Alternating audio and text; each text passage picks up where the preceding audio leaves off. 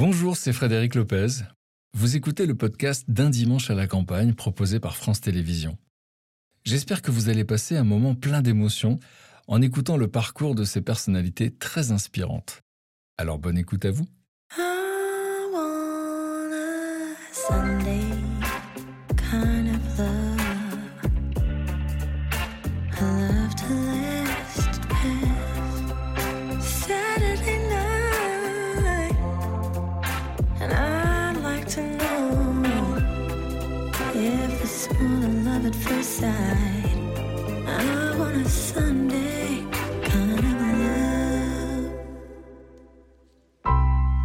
La clé des champs. Suivre la rivière. Et vivre un dimanche inoubliable dans cette maison à la campagne. Depuis qu'elle a jeté sa grenade dans la chanson française, Clara Luciani a conquis le cœur du public. Une jolie revanche pour celle qu'on harcelait à l'école à cause de son physique et de sa voix grave. Enfin, j'étais un peu la bizarroïde, quoi. Donc, euh, je me rappelle la sensation chaque matin de devoir aller à l'école en ayant mal au ventre, en disant mais quand est-ce que ça va s'arrêter, quoi? L'écrivaine Tatiana de René a des millions de lecteurs dans le monde entier. Mais pour vivre de sa plume, elle a parfois dû écrire sous des faux noms. Alors, le- les pseudos, euh, c'est les livres érotiques. N'oubliez pas salir le nom de votre famille. Non mais attends. Je vais me resservir mais un petit verre. Non mais allô? Lorsqu'il était enfant, Jarry préférait les majorettes au football. De sa différence, il a su faire une force pour le meilleur et pour le rire. Faire croire à une époque aux gens que je savais me battre, que j'avais fait des sports de combat, genre ce que je faisais. Tu regardes, je- j'ai fait du kung fu, tu vois, je faisais croire. Beaucoup de bonne humeur, de l'amitié, des confidences. Et si le bonheur était simple comme un dimanche à la campagne? Regarde, sous mon sein la grenade. Sous mon sein la regarde. Sous mon sein la grenade.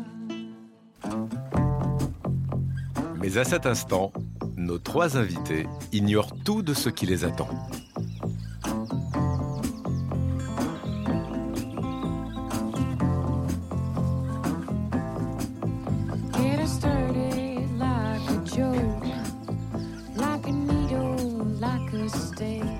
Get Enchanté. Enchanté. Tiens, je t'aide pour pas que tu Ah, glisses. C'est sympa, merci. Enchanté, On s'embrasse? Ouais. Bah, ravi. Ah, enchanté. J'arrive. Cette barre, attend encore. Ouais. Ça c'est ton, hein. c'est ton petit Mon, ba- bagage? mon baluchon. C'est ton J'ai toujours rêvé de dire ce mot. Voilà, c'est aujourd'hui, c'est maintenant, c'est avec toi. Je crois que c'est ma première embarque. C'est Écoute, quoi, normalement, la barque, c'est assez romantique. Ouais, tu vas, tu vas me, me réciter de la poésie, Hello? Bonjour Ça va Oh là, ça alors Ah mais vous vous connaissez Oui, on se connaît. Ah mais c'est pas du jeu Comment ça va Ça va Tu vas C'est bien trop sympa. J'aime beaucoup ce que vous faites. ben, écoutez, moi j'ai pas encore eu l'occasion de vous lire, mais, euh, Bah, mais c'est pas mal aussi de de- d'abord rencontrer la personne et Et après... là, ça fait combien de temps que vous attendez là Oh, une demi-heure, trois quarts d'heure Non, non, non. Non, on est arrivé hier. Sur le ponton Vous avez dormi là. Et alors, ça attends. fait 5 minutes, vas-y, Attends, descends. Est-ce que je peux t'aider? Est-ce qu'on peut se tutoyer Ouais, on va se tu tutoyer, vois, hein, parce que nous, on s'est On rencontrés. s'embrasse Ouais, quand on même. s'embrasse. Nous, on s'est rencontrés dans des trucs très. On était tous les deux membres d'un jury littéraire. Ah mais c'est chic, dis donc Mais On, on- on- C'est génial Ouais. on a eu un petit fit. on a eu un petit fit. Alors, c'est... alors moi, ça me stresse. Alors, Ouais, c'est une- bah, on alors, est tous moi, ce les que je trois propose, pas c'est que je hyper monte. Ah, Mais t'as ah. pas de valise, toi là Où est ton On te la Bézanville passe, alors. Ah, Bézanville, c'est pas mal aussi. Moi, j'ai dit Baluchon, mais c'est vrai que Bézanville, c'est pas mal. Moi, j'ai peur. Mais où en fait Attention Clara, je te propose de t'asseoir, tu vois, peut-être ici, Moi, je fais tout ce que tu me dis de faire. comme ici, peut-être. Attends, je me mets où? À côté Là, de Clara juste, voilà, juste à côté, comme ça, on va équilibrer le bateau, tout simplement. Oh là là, ça penche. Oui, c'est normal. Voilà. Alors, pense ici, Clara. Alors. Alors, C'est toi qui nous mène. Oui. Regarde comme il fait ça bien. Non, mais attends, ils t'ont fait faire un stage avant Non, alors vous vous non. connaissiez ou pas mais du tout? Pas du tout, on se rend compte pour la première. Ah oui, par contre, je n'ai pas détaché. Ah non, attends. Pas attends. Alors, je m'en occupe. C'est épouvantable. Ne bougez pas. Ça commence bien. Alors. Attention. C'est bon, tu peux lâcher, Tatiana. Vas-y, je vais profiter de. Oh là là, mais... Oh. Voilà. Bougez pas. Alors. Attendez, attendez. On va tomber. On va tous tomber. Non, il faut pas bouger. Si vous bougez pas, ben c'est super. On arrivera dans deux jours. Hein.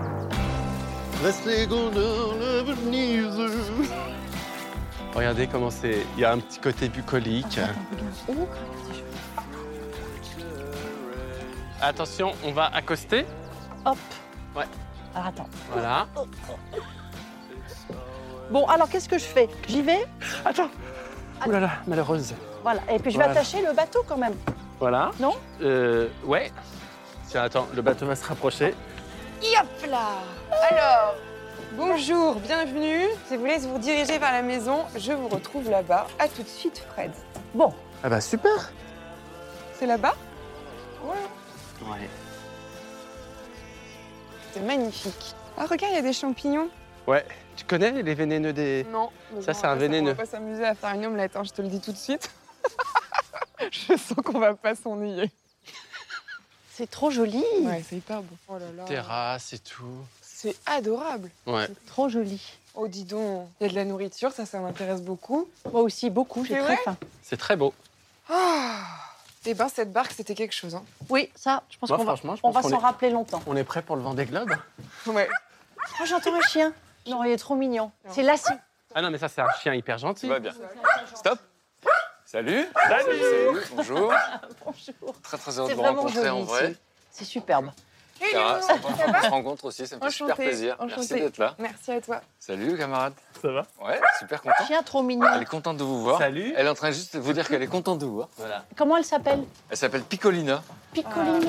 Et euh, est-ce que vous connaissiez avant de. Alors, de- Jarry, c'est connu dans un jury littéraire. Mais vous vous connaissiez déjà? Non, Pas du tout, c'est la première fois qu'on se connaissent rencontre. depuis 20 ans. C'est vrai, hein Vous êtes rencontrés dans la barque. Oui, Dans c'est la ça. barque. On a failli Grâce faire. à euh, clé. lie, hein, quand même, hein, cette barque. C'est tout de suite, ça... Vous êtes dans des domaines très différents et en même temps, vous avez un parcours qui se ressemble un petit peu, un peu de tous les trois dans des success stories à l'américaine.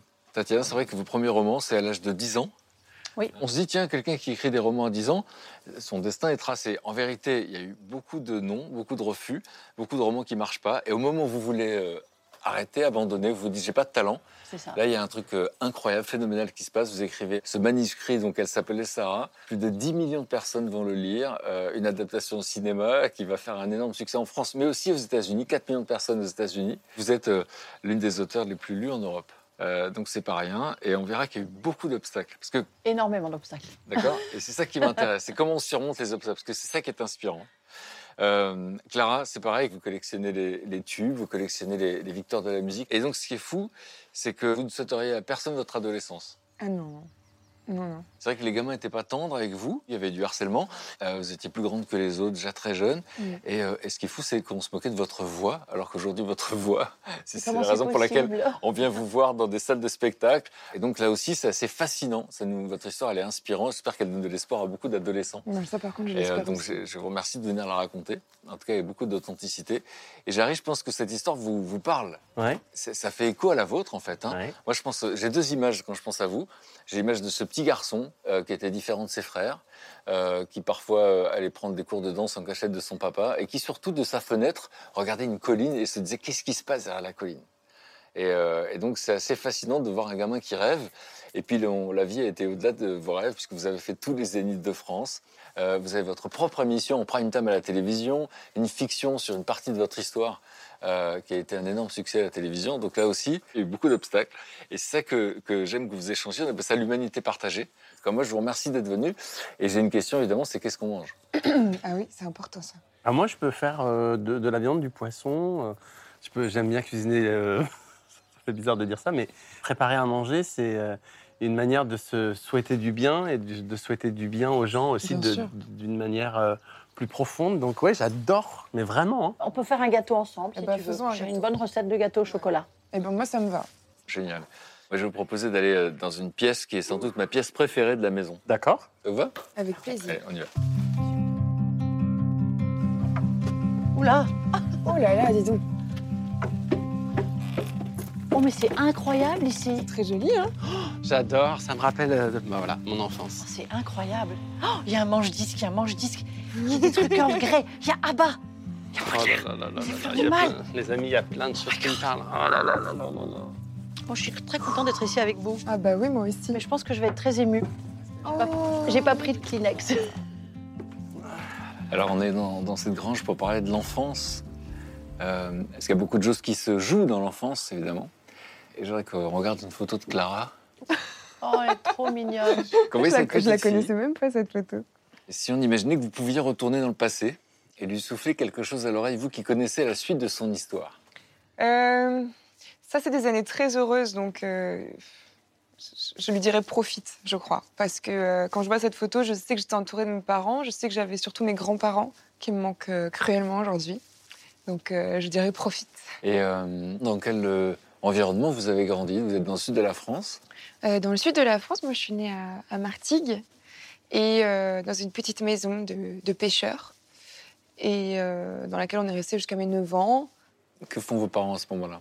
Euh, Mon papa travaille, est employé dans une, dans une banque, il fait un, un métier qui lui plaît pas du tout, un métier alimentaire, et il passe son temps à me dire j'aurais dû aller à Paris faire de la musique, je l'ai pas fait, j'ai ces regrets-là. Et ma maman, elle, a arrêté de travailler pour, pour s'occuper de nous, donc on vit, on vit avec euh, le seul salaire de mon papa, euh, comme on peut. C'est pas une enfance euh, dans l'opulence. Par contre, il y a toujours de l'argent pour les livres. Tous les mercredis, ma maman nous, emmène à la, à la bibliothèque. Et il y a une très grande place pour la culture. Et, dès le départ, mes parents me donnent toutes les clés pour que, pour que je m'élève culturellement. c'est- voilà, je sens qu'ils ont, ils ont envie de, que, je, que je récupère le flambeau et que je l'amène un petit peu plus loin. Et, et je pense sincèrement que si je fais de la musique aujourd'hui, c'est parce que euh, je parce que j'ai voulu réaliser le rêve de mon père inconsciemment. Et ce rêve que je vis, ce rêve éveillé, c'est un rêve collectif euh, que je partage avec toute ma famille. Parce que vous êtes très fusionnel depuis l'enfance. Hein Ouais, À c'est notre, euh, notre petite bulle et on laisse pas, euh, on laisse pas rentrer euh, grand monde quoi. Et c'est c'est très très fort. Ouais. Notamment ma sœur qui est ma ma meilleure amie. Et, euh, et, ouais, c'est très intense. si je vous montre ça, c'est la- Provence, ça vous rappelle quoi? Ça me rappelle mon grand-père. Vous savez qu'il y a quelque chose à l'intérieur. C'était quoi? Pardon. C'était pour vous, j'espère vous faire plaisir. Pardon. Ouais, c'est mon grand-père qui me faisait tout le temps ça en fait quand je quand on allait chercher le journal, il, euh, il planquait toujours des, des Maltesers dedans. Et j'ai mis très longtemps à comprendre que c'était pas un- une fée ou je sais pas trop quoi qui les mettait là, mais que c'était lui quoi.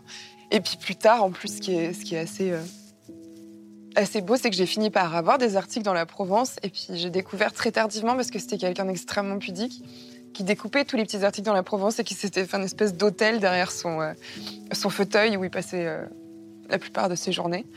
Et c'est marrant, il y, a des, il y a des actes qui veulent tellement dire je suis fière de toi, plus que les mots en fait, parce qu'il a, il a jamais été capable Il a de jamais formulé. Ah non, pas. non, mais moi c'est une famille, vous savez, très. euh, On est très pudique, hein.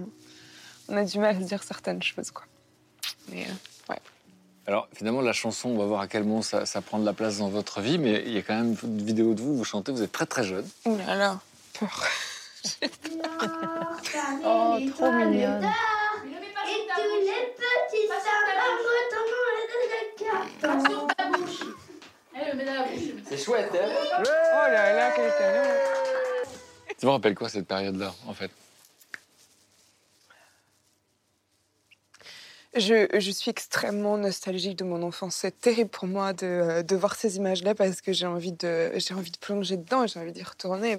J'ai eu du mal à sortir de cette bulle-là, à découvrir le, monde tel qu'il était avec euh, sa violence, tout ça, parce que j'ai été tellement couvée et j'ai que le, passage à la réalité a, a été assez, euh, assez difficile. Et, euh, et non, ça me fait rire. C'est vrai que la musique a toujours été euh, au centre de tout. Euh, à chaque fois, après les repas, il y avait, il y avait les- le spectacle. Quoi. Euh, Et moi, j'adorais ça. euh. Et euh, il y a un choc dans votre vie, c'est les Demoiselles de Rochefort. Oui. Quand on dit choc, c'est à quel point? Ah, ça, ça, ça change le cours de ma vie, je crois, dans la mesure où je vois ce film quand j'ai euh, 8 ans, je crois. C'est la, la maîtresse d'école qui nous emmène le voir au cinéma. Et c'est euh, une énorme claque. Je rentre à la maison et je dis à ma maman, je, je veux chanter tout le temps, en fait. hein. Je- je- Et puis même, je, je crois que leur histoire, finalement, ça a été un peu la mienne aussi, parce qu'elle dit à un moment donné euh, euh, qu'elle va euh, vivre de son art à Paris, tout ça. Très vite, j'ai fantasmé cette vie-là, cette vie d'artiste. euh, et, et j'arrive à m'imaginer euh, voilà, euh, dans la peau de ces, euh, de ces jumelles. Quoi. Ça vous parle? Moi, je suis. euh, J'aime tellement quand les gens montrent leurs émotions. Donc, je suis touché parce que on sait qu'on on est là euh, 48 heures à être ensemble, mais on va peut-être vivre beaucoup plus en 48 heures que ce qu'on pourrait vivre euh, en se voyant euh, de temps en temps euh, pendant dix ans. Donc là, je suis très attiré par, euh, par ton parcours parce que cette émotion-là, euh, elle m'a cassé la gueule euh, plein de fois. Donc voilà, je maîtrise ce qui est en train de se passer dans mon corps. Donc je vais peut-être faire des, des choses bizarres euh, physiquement, mais ce sera juste pour, euh, pour essayer de... Voilà. Mais, euh, mais c'est vrai qu'on a envie d'être dans le monde de cette petite fille. Donc vous avez envie de chanter, vous inscrivez dans une chorale. Ah oui. Et là, il se passe un truc de dingue. En fait, euh, très jeune, j'ai une voix très très grave. Et donc je m'inscris à la chorale de mon école, toute contente. Et en fait, euh, il, il nous dit bon bah ça va être euh, les filles d'un côté et les garçons de l'autre. Et le prof euh, me dit attends attends vas-y euh, chante toute seule toi. Et donc je chante. Et il me dit non non toi tu, vas aller avec les garçons. Et euh, j'ai assez mal vécu ça en fait. C'est bête hein. Mais, euh, mais tout le monde s'est moqué de moi en fait euh, en me disant ah, ouais, t'as une voix de garçon machin. euh. En fait, c'est quoi? C'est euh, à partir du CM2 que, ça commence à se compliquer pour vous euh, par rapport aux autres élèves? CM1, CM2, ouais. En fait, euh, je suis très grande. À l'âge de 10 ans, je mesure 1m76.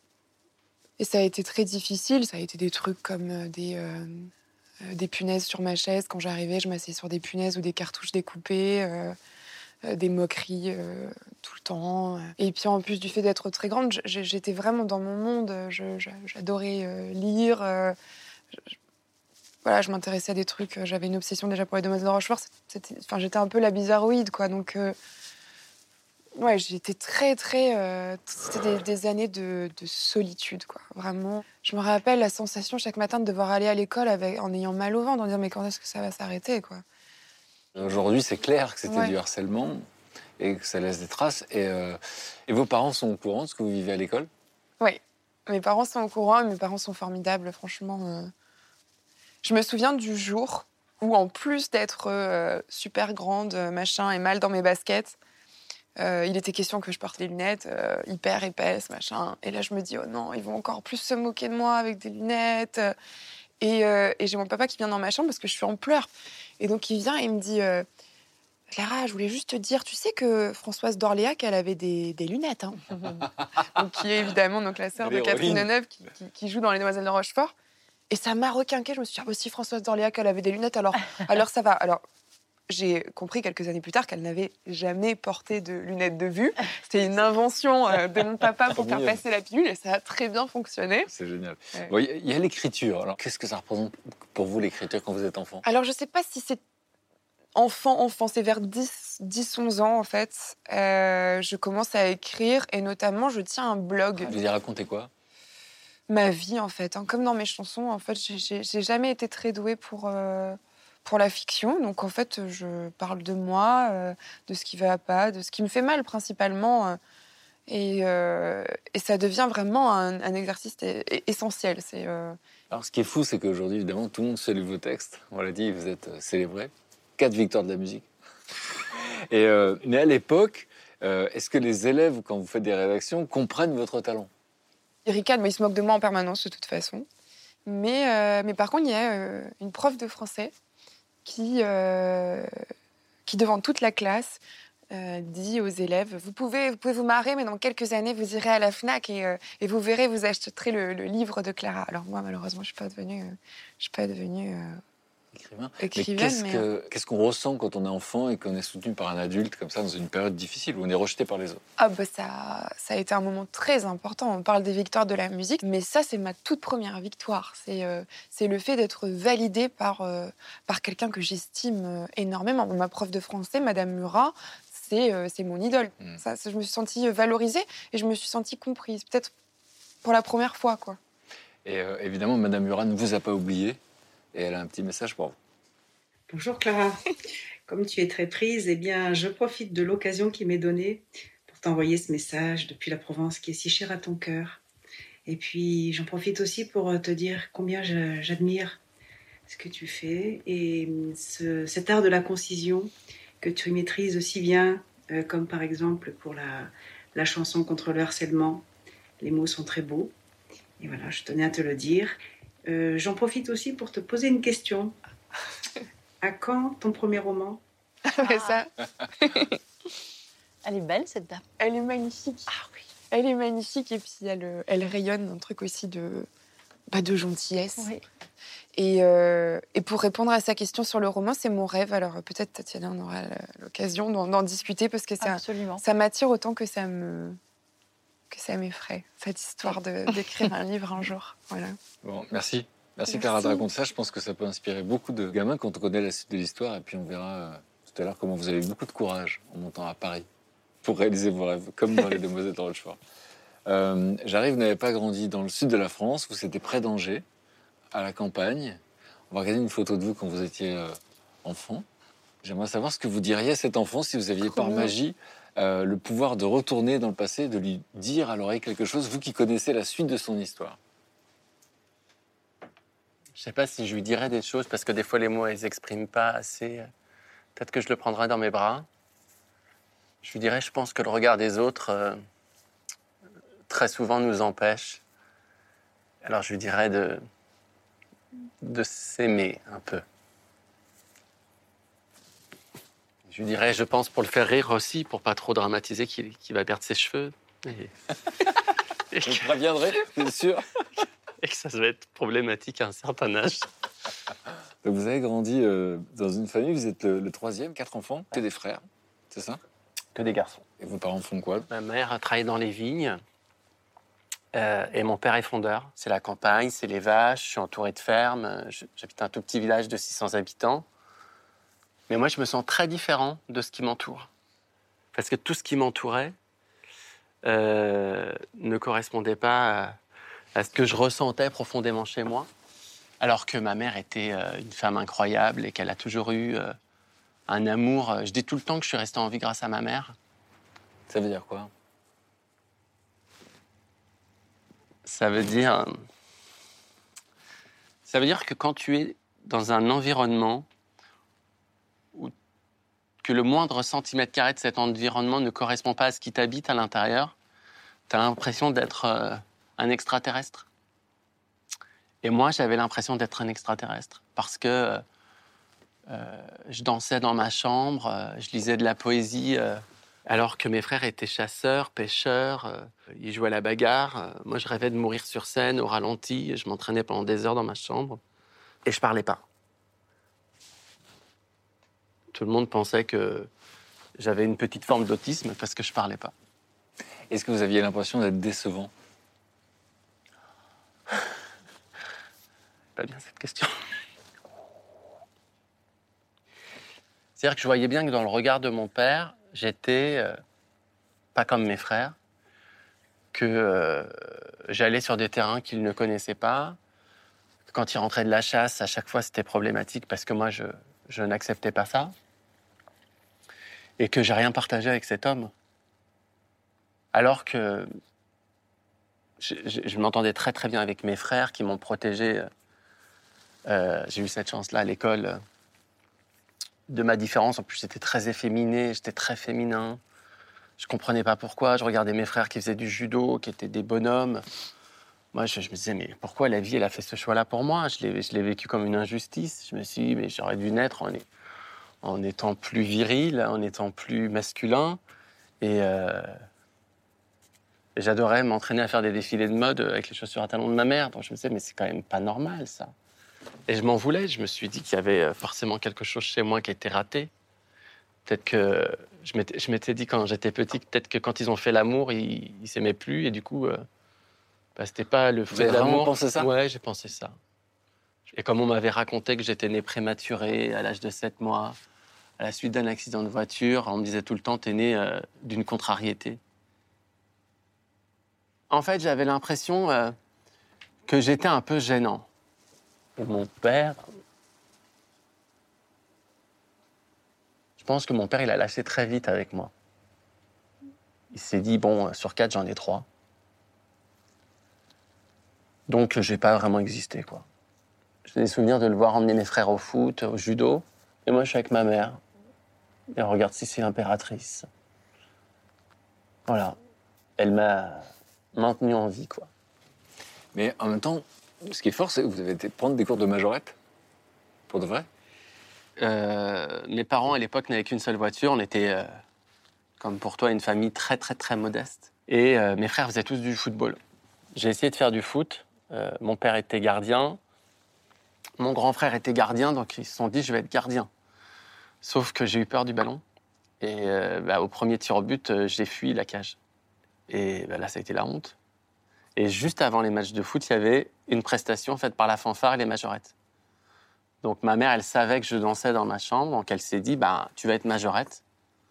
Comme ça, déjà, tu, on t'emmènera au même endroit que tes frères. Et puis moi, ça m'a permis de danser. Mais c'est fort parce que vous auriez pu ne pas y aller en vous disant ça va être trop compliqué. Vous y allez quand même. Et évidemment, j'ai subi euh, les foudres des garçons tout de suite. Et je crois que c'est- ça a été le début où mes frères ont commencé à me protéger. En fait, j'avais juste envie de répondre à mon envie de danser et de faire partie d'un groupe. Alors vous montez sur scène euh, au lycée, non? Euh, c'est en troisième. Euh, la- ma prof de français Ah oui, aussi, c'est fou.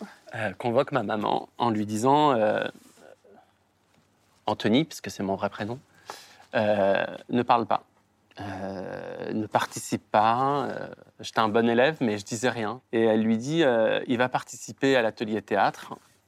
Et moi, je dis il en est hors de question. Jamais dans ma vie je ferai ça. Et je me retrouve sur Georges Dandin. À... J'ai pas de texte, juste je ramène une cruche d'eau. Et le jour de la représentation, je suis en panique. Et je fais tomber la cruche d'eau par terre. Et toute la salle rigole. Et ça, ça a changé ma vie. En fait, d'entendre des rires. Le fait que j'entends les gens rigoler de moi, ils m'ont vu, je suis pris en compte.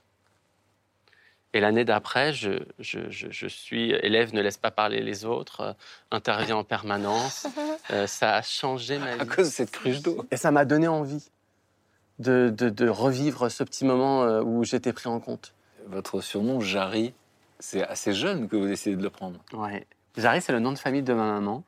Et euh, quand j'ai 16, 15-16 ans, euh, quand je commence à faire le théâtre en, au lycée, euh, on- on- sur l'affiche, euh, la prof nous dit j'inscris les, les rôles. Et je lui dis bah, mettez pour mon rôle Jarry.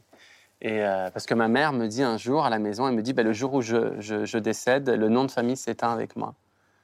Mais moi, toute ma vie, j'avais été proche de ma maman. Je trouvais ça difficile de porter le nom de quelqu'un avec qui j'avais pas eu d'histoire. Donc, euh, je lui ai fait cette surprise. Elle est arrivée au spectacle et, et elle a dit à mes frères Oh, c'est drôle, il y a un acteur qui s'appelle comme moi. et elle a découvert sur scène que c'était moi. Et depuis, euh, j'y tiens, quoi. Tiens, Clara, c'est pour toi. Tiens, Tu sais pas ce que c'est? Ce truc de majorette, non? Oui, c'est un bâton de masse. J'avais pas reconnu. Alors, c'était. Incroyable. Ah non, mais c'était une passion. Waouh.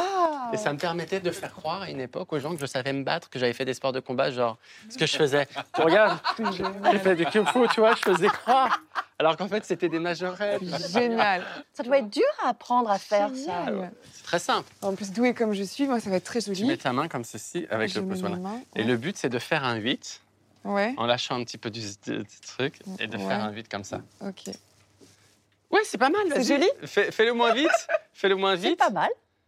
Ouais. Arrêtez, Et maintenant, tu dois rajouter un truc que font toutes les majorettes. C'est enfin, en même temps que tu fais ça, Ouais. tu vas faire ça. Ah oui, ce que les majorettes, elles Moi, je fais ça et toi, tu fais le Non. Voilà, je suis sûre que mes C'est parents vont être très fiers. Moi, je suis prête Bravo. pour le spectacle. C'est très beau. C'est- C'est J'adore. magnifique. C'était voilà. Et je les ai gardés mes bâtons. hein. Alors, on regarde une photo de vous, enfant, euh, Tatiana, et même question. Qu'est-ce que vous lui auriez dit? Je lui dirais d'avoir confiance. Que ça mettra longtemps à venir, mais que ça viendra. Alors, pour qu'on comprenne, vous grandissez dans, dans quel milieu? Alors, j'ai grandi dans un milieu aisé.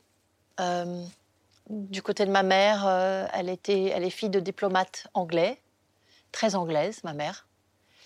Et puis, du côté de mon père, une famille assez illustre, euh, la famille de Ronet.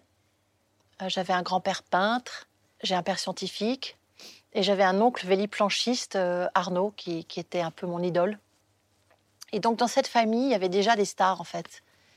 C'était comme une sorte de chapiteau. C'était la famille Ronet et voilà, au centre, il y avait mon père, le roi Soleil. Tout s'articulait autour de lui, en fait. Son sommeil, son sport. Nous étions sa cour. Et nous étions, à l'époque, heureux d'être sa cour, mon frère et ma sœur, dont je suis l'aînée. Et moi, euh, j'avais vraiment l'impression, je, te rejoins, j'étais un peu l'extraterrestre parce que d'abord, j'étais maladivement timide. J'étais vraiment quelqu'un de très mal à l'aise en, société. Et très vite, je me suis réfugiée dans les livres. Et puis, petit à petit, euh, c'est la- l'amour de la, de la lecture qui a donné euh, voilà, place très vite à l'amour de l'écriture. Et je me rends compte, mais seulement maintenant, que j'ai commencé à écrire parce qu'il fallait que j'existe, ou avec ce papa qui prenait tellement de place et que tout le monde était en adoration autour de lui. Il fallait que je trouve ma petite place à moi, toute petite, à l'ombre surtout. Lui, c'était le roi soleil. On va regarder l'image de lui pour qu'on comprenne. Il donne une interview parce que c'est un des pionniers du surf hein, euh, en France. Et on sent qu'effectivement, c'est un peu. Il fallait être la famille parfaite, en fait. Il y avait une sorte de pression. Eh On oui. regarde. Et le surf a commencé en juillet 57. Et il a commencé par euh, chance, on pourrait presque dire, étant donné que euh, j'ai connu un Américain de passage à Biarritz, un scénariste américain qui s'appelle Peter Virtel, et qui a fait venir une planche de Californie dans le matériel de cinéma. Et maintenant, on peut dire que le nombre de surfeurs double euh, facilement tous les ans. C'est un peu la famille parfaite. Il y a une sensation, quand même, quand on est enfant, de devoir euh, assurer, quoi. Ah, c'était très dur. fallait être bronzé, beau, sportif, parfait. Et moi, je, ne- correspondais pas à ça. J'avais l'impression d'être, je sais pas, d'être une, espèce de, pâte à pouf euh, épouvantable. Et très, très, très vite, euh, j'ai- j'ai dé- j'ai j'ai développé des complexes. Ça s'appelle une dysmorphophobie. C'est ça. Je me voyais grosse alors que je ne l'étais pas. On m'encourageait à faire des régimes. Parce que dans la famille, de toute façon, tout le monde était au régime. Personne ne mangeait. euh, La bouffe chez mes parents, c'était euh, complètement tabou. Et moi, j'ai sombré dans une épouvantable boulimie anorexie qui a dévasté 25 ans de ma vie. C'est-à-dire euh, se faire vomir après avoir mangé, être obsédé par son poids. Et je me détestais absolument. Je me trouvais d'une laideur absolue et je ne correspondais pas du tout à cette esthétique, de cette image de perfection que projetaient euh, mes parents. Mes parents, évidemment, sans, sans le vouloir. hein. Eux aussi, ils étaient victimes de, quelque chose, mais ils rentraient tellement bien dans ce rôle, ils étaient si parfaits. Et moi, j'avais vraiment l'impression d'être, euh, euh, voilà, je, je- ne correspondais pas. Et donc, l'écriture m'a énormément aidée, bien sûr. C'était vraiment pour moi mon propre domaine. Je m'échappais. euh, alors, j'avais décidé, bien sûr, hein, je savais que je voulais être écrivaine à 10 ans. Et heureusement, ma famille m'a soutenue. On a cru en moi. Et donc, on disait, Tatiana va être écrivaine. Donc ça, ça c'est quand même très précieux. Hein. Bah, vous allez nous Très raconter effectivement la suite. Tout à l'heure, comment. Et puis, on va parler de votre période punk, mais enfin, on n'en parle pas tout de suite. La période Oh. punk, si, je veux bien en parler, mais il n'y a, Bah oui, y a pas de photo qui reste. Bon, un petit goûter s'impose. Ah oui, C'est vrai? J'adore les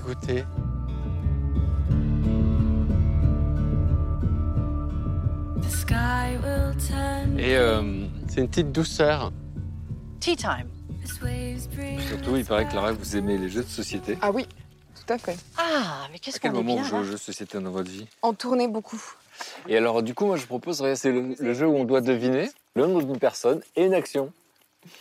Euh, Je vous laisse écrire euh, un nom pour Clara. Voilà, pour Clara. Donc, Tatiana, tu trouveras pour Fred et Fred, tu trouveras pour moi. Ok.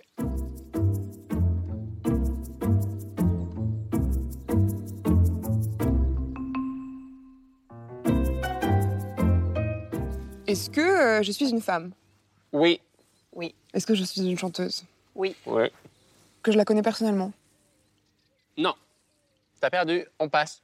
T'as eu un nom, excuse-moi, on va savoir qui tu connais dans le métier showbiz. à toi, Tatiana. Alors, est-ce que je suis une femme? Oui. Est-ce que je suis une chanteuse? Oui. française? Non, t'as perdu. Bon, ok. Est-ce que je suis une pers- un personnage réel? Oui. Oui. Non. Il est français? Non, t'as perdu. Je ris La satisfaction que t'as, chaque fois Ah que tu oui dis t'as perdu, c'est un truc de ris. Ah, malade. je te suis Je sûr. ris Tu as perdu. Continue. Est-ce que je suis un homme? Oui, mais bon. Est-ce que je suis euh, un chanteur Yes. Oui. Ok. Euh, Est-ce que je suis mort? Oui. Est-ce que euh, j'ai inventé le moonwalk? Yes. Est-ce que je suis Michael Jackson? Yes. Non. Et l'action maintenant? Alors, Alors, ça, ça va être. est-ce que c'est un endroit humide? C'est pas connu pour être humide, particulièrement. Non, c'est pas que, Non. que- Ok, donc connu on, pour on son considère que c'est un nom? Oui, c'est un nom. Ouais, allez, Ok. ciao. Tu as perdu. Salut, tu as perdu. Enfin, putain, ça donnait lourd. Je suis française? Non. Et merde. Est-ce que je suis euh, américaine? Oui. Est-ce que euh, Non. je suis blonde? Sa couleur naturelle, c'est pas blonde. Non. Donc tu as perdu. Ah, D'accord. Ah, Fred Est-ce que je suis un homme? Non. Est-ce que c'est dangereux? Ah, Oui, Et personne n'a envie d'y aller. j'ai Donc pas la réponse, c'est oui. Est-ce que je suis l'enfer? Est-ce que je chante en anglais? Oui. Est-ce que j'ai commencé dans un girls band? Oui. Oui. Est-ce que je suis Beyoncé? Oui. Alors maintenant. Continue, attends le Bah lieu. oui, l'action. Attends. Alors, est-ce que je suis dans un endroit? Euh, pas particulièrement. Non, donc non, j'ai perdu. Oui. Je Oui, hein. Est-ce que je suis née dans les années 60-70 Non, tu Non. as donc. Ok, j'ai perdu. À toi. Est-ce que je suis une femme? Oui. Est-ce que c'est une chanteuse? Oui. Elle avait des seins très pointus, Très pointu. Extrêmement pointu. donc c'est Madonna? C'est Madonna. Bravo J'ai pas terminé là. Non, vas-y. Non, non. Alors, Est-ce que c'est quelque chose dont on a honte? Oh, il faut pas. il a perdu. Bon, euh, je peux essayer de savoir quelle est mon action? Bah oui, mais tu vas être très triste. hein. Est-ce que c'est Guantanamo? Yes. Bon, bah voilà, Comment je l'avais tu depuis le sais départ, mais je voulais vous laisser Mais jouer. moi, je vous soupçonne de l'avoir vu dans le jeu de cartes juste avant. Non? Non. Non, non. Ah. Si tu m'en regardes moi. Vous regarderez dans les Regarde-moi, images. regarde-moi, Pendant qu'on était regarde-moi. en train de se parler, j'ai Vous fait le mensonge? cette action, j'ai fait comme ça, j'ai remis les lunettes devant vous, je l'ai complètement assumé et personne de vous trois ne l'a Mais vu. non. C'est pas Je- vrai.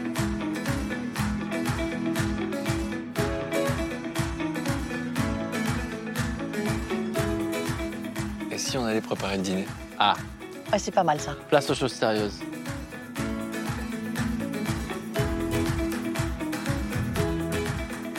Hum, Qu'est-ce que qu'est-ce que c'est le repas donc du coup? Poisson avec légumes de saison, travaillé un petit peu à la japonaise. Et Clara et moi, on va, on va faire un gâteau. D'accord, super. Ah, mais tu te débrouilles bien, Fred. Donc vous vous faites vers le bas, ça et moi vers le haut. Ok. Voilà, c'est ça. Elle vient de s'essuyer sur moi. Et ben cette blague, tu vois, j'aurais pas tenté ce matin. C'est-à-dire qu'on se rapproche. Ouais. C'est beau quand même. Non, moi, je trouve que tu sais que je commence à me poser des questions. Ah oui? Ouais. Je pense qu'on est en train de tomber amoureux? Bah, en tout cas, ce serait une jolie chance pour toi. Oh non. Alors chez vous, la petite astuce, c'est quand même de mettre le bout de beurre dans le papier aluminium qui recouvre le beurre afin de ne pas avoir les doigts comme ça complètement. euh, Qu'est-ce que vous dites, Maïté? Je, je donne des astuces. Elle sait pas qui est Maïté. Comment veux-tu qu'elle sache qui est Maïté Tu veux un, un petit torchon J'étais à ça de faire une imitation, je me suis dit non. Ah si. Non, mais fais une imitation, je t'en supplie. Parce qu'on m'a dit que vous étiez forte en imitation. J'ai discuté avec Jerry voir si je pouvais pas ouvrir ces, ces zéniths avec euh, justement une petite farandole de D'imitation. Ouais. Mais surtout, Vanessa Paradis en imitation, ça peut être très Ah, Moi, je veux drôle. bien entendre Vanessa Paradis en imitation. Non, non, mais oh. le taxi, ma papa, tout. Non, mais je peux pas faire ça. Joe le taxi, Ah ben voilà, c'est ma vie. Pas mal. Pas mal. Vas-y, Joe. Ceci dit, j'aime beaucoup Vanessa Paradis. Moi aussi, j'aime beaucoup Vanessa Paradis. Bon, Est-ce que vous êtes d'accord pour euh, continuer de raconter votre histoire Et euh, si vous voulez bien, on va s'intéresser à vos débuts. Donc, on vous a quitté euh, tout à l'heure au, au lycée. Vous avez un peu découvert le théâtre. Et donc, euh, vous venez à Paris à 22 ans. Ouais. Je sais qu'il y a beaucoup de castings à Paris et qu'on peut passer des auditions régulièrement, quasiment toutes les semaines, pour plein de choses. Et euh, je vais entendre parler d'une audition pour du théâtre forum. C'est-à-dire qu'on utilise le théâtre pour aborder des sujets de société comme euh, les addictions, euh, les conduites à risque, euh, la sexualité, toutes ces choses-là. J'interviens aussi dans les maisons d'arrêt, dans les associations qui viennent en aide aux, jeunes qui sont un peu déscolarisés, perdus, toxicomanes. Et, et j'utilise le théâtre pour définir des projets professionnels. Donc ça, ça donne sens à ma vie pendant dix ans. Jusqu'au jour où je vais passer cette audition pour du théâtre forum. Et là, je vais être pris dans une compagnie qui s'appelle Entrée de jeu.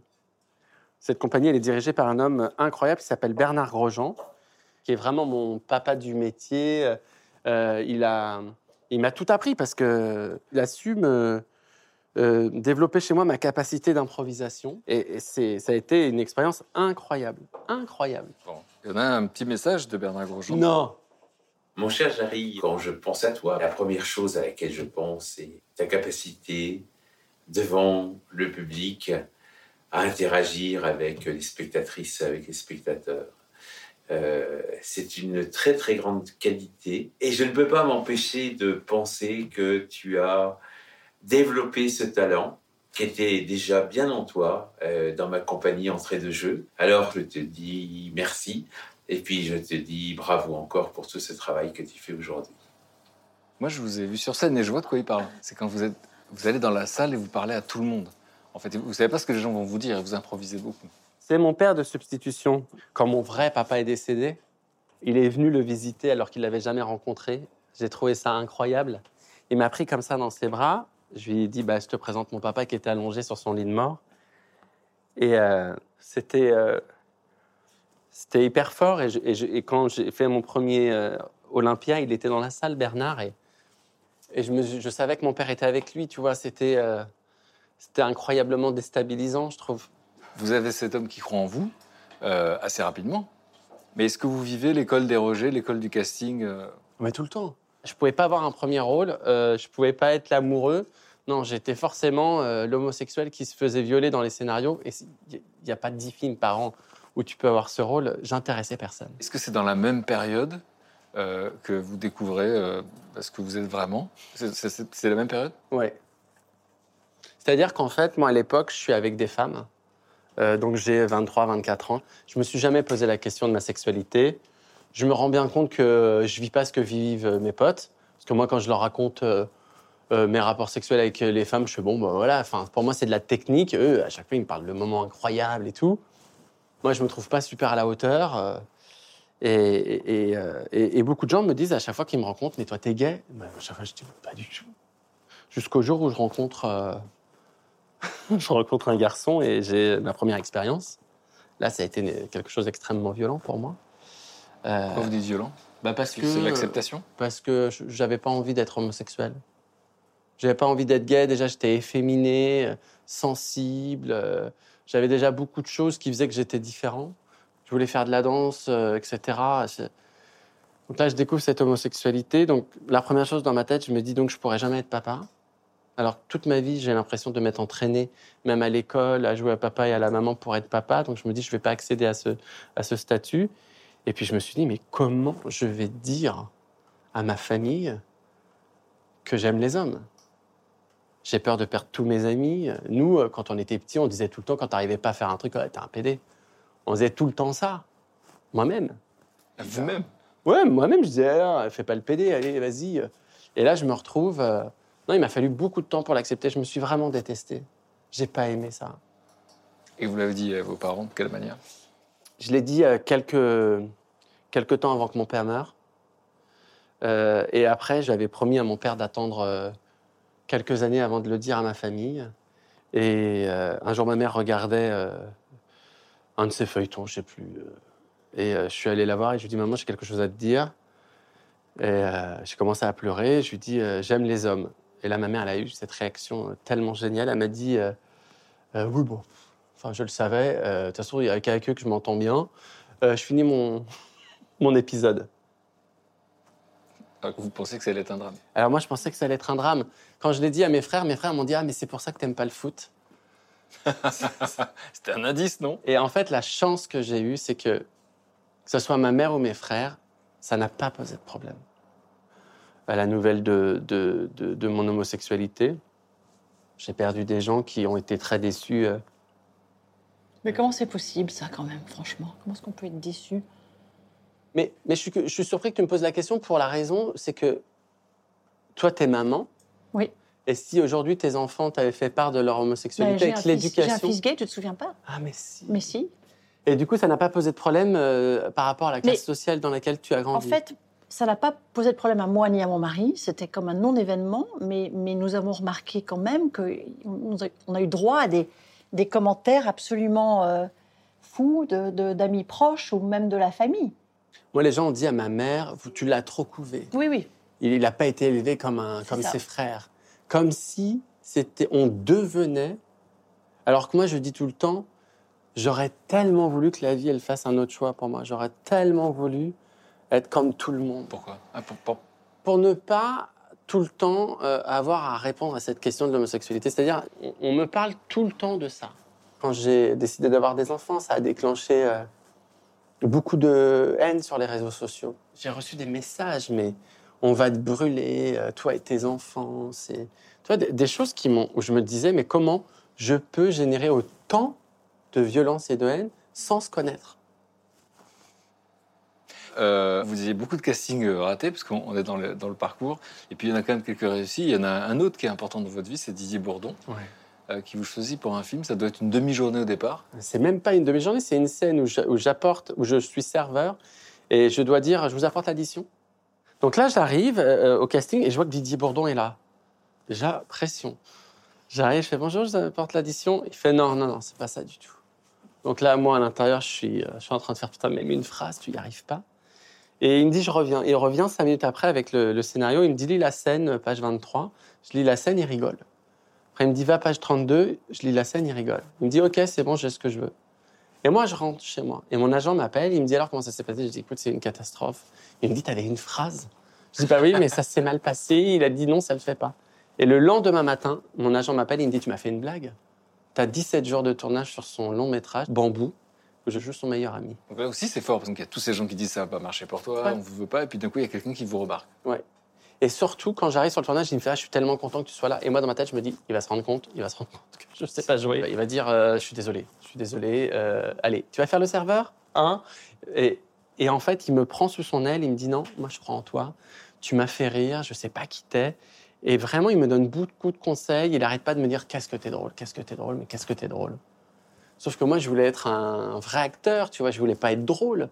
Moi, je voulais euh, enfin, jouer toutes les grandes tragédies et il arrêtait pas de me dire franchement, fais de l'humour, fais de l'humour. À la fin du film, il a dit gagne du temps, écris un sketch. Juste, s'il te plaît, écris un sketch. Alors, le premier sketch que vous écrivez, c'est La Majorette? La majorette. Bah, c'est dingue parce que quelque chose qui m'a fait souffrir dans mon enfance, je décide d'en faire quelque chose qui va faire rire.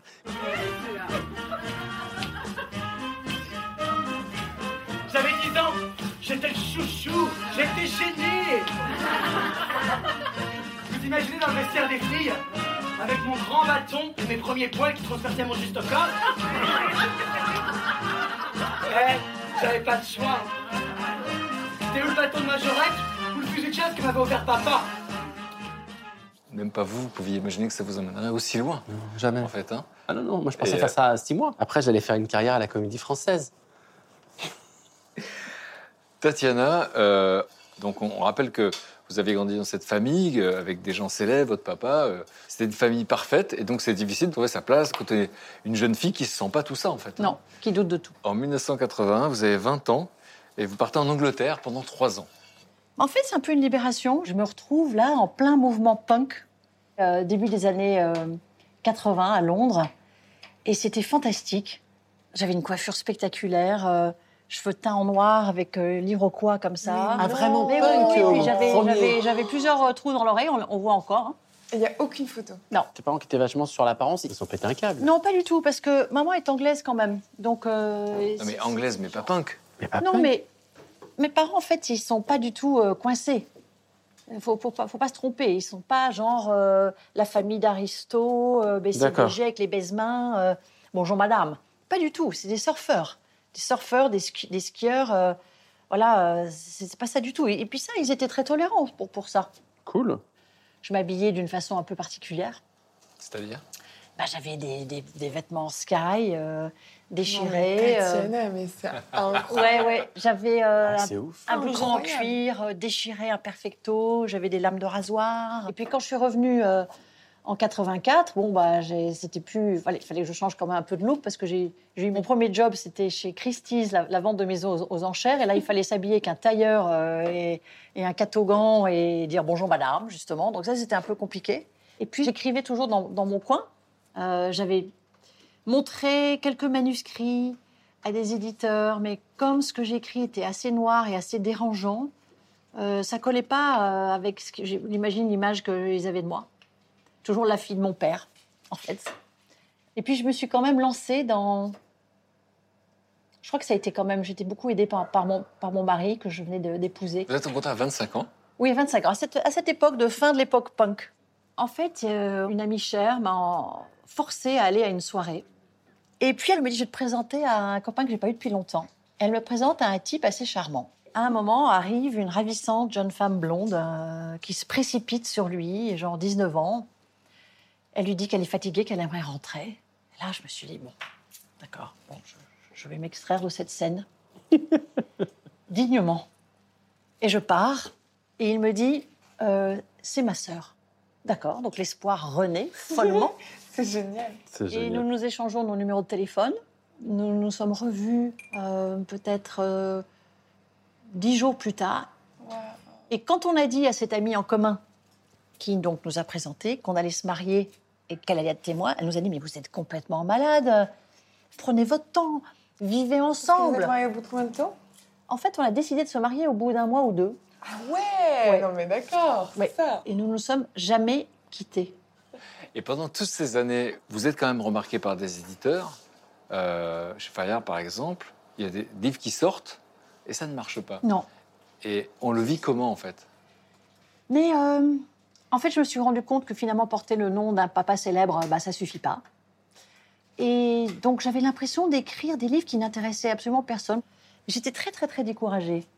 Il y avait eu un livre sur, que vous aviez écrit euh, avec un pseudo. Alors, le- les pseudos, euh, c'est les livres érotiques. Quoi? N'oubliez pas salir le nom de Quoi? votre famille? Non, mais attends. Mais je vais me resservir Non, mais un petit attends. verre. Non, mais allô? Oui, bah, à une époque, il fallait que je gagne un peu ma vie. Mes livres ne marchaient pas. Et donc, euh, mais bon, personne ne l'a jamais su. et Le livre est maintenant euh, épuisé.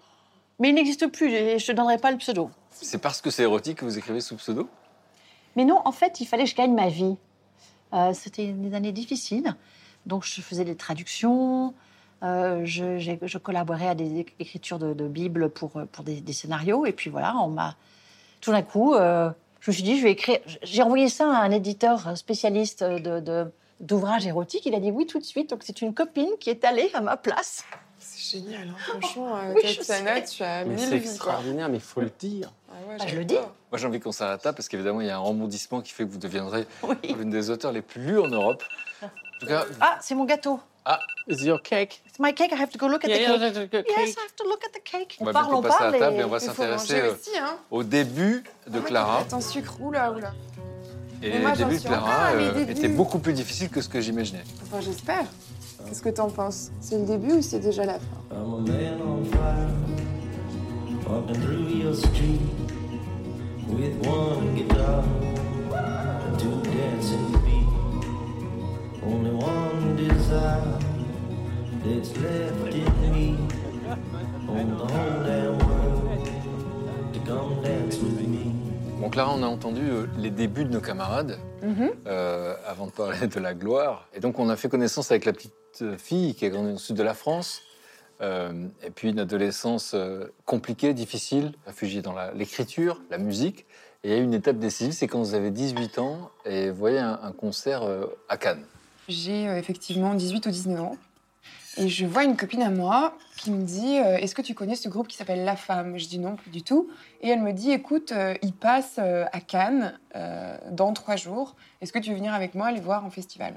Et il se trouve que moi, j'ai vraiment pas un rond à ce moment-là. Et donc, je, vraiment, je regroupe toutes mes économies pour m'acheter un billet pour, pour ce concert-là. Et il se trouve qu'à l'époque, j'étais extrêmement myope. Et à la fin du concert, on a un petit coup dans le nez. Moi, j'ai pas mes lunettes, machin. Et je me retrouve à danser avec un, un, un jeune homme que je trouve très séduisant, très charismatique, mais je sais pas du tout qui c'est. Et on vient me voir en me disant Mais tu sais que c'est le chanteur de la femme qui était sur scène euh, il y a 10 minutes, machin. Et non, je savais pas du tout.